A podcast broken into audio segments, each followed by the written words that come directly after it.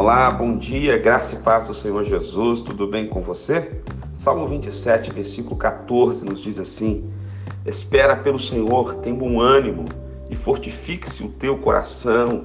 Espera, pois, pelo Senhor. Esperar no Senhor é ter esperança, é crer que dias melhores virão.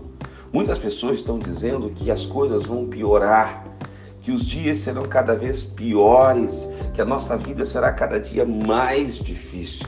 Eu quero te dizer o seguinte: no Senhor você sempre terá paz, direção e vida em abundância.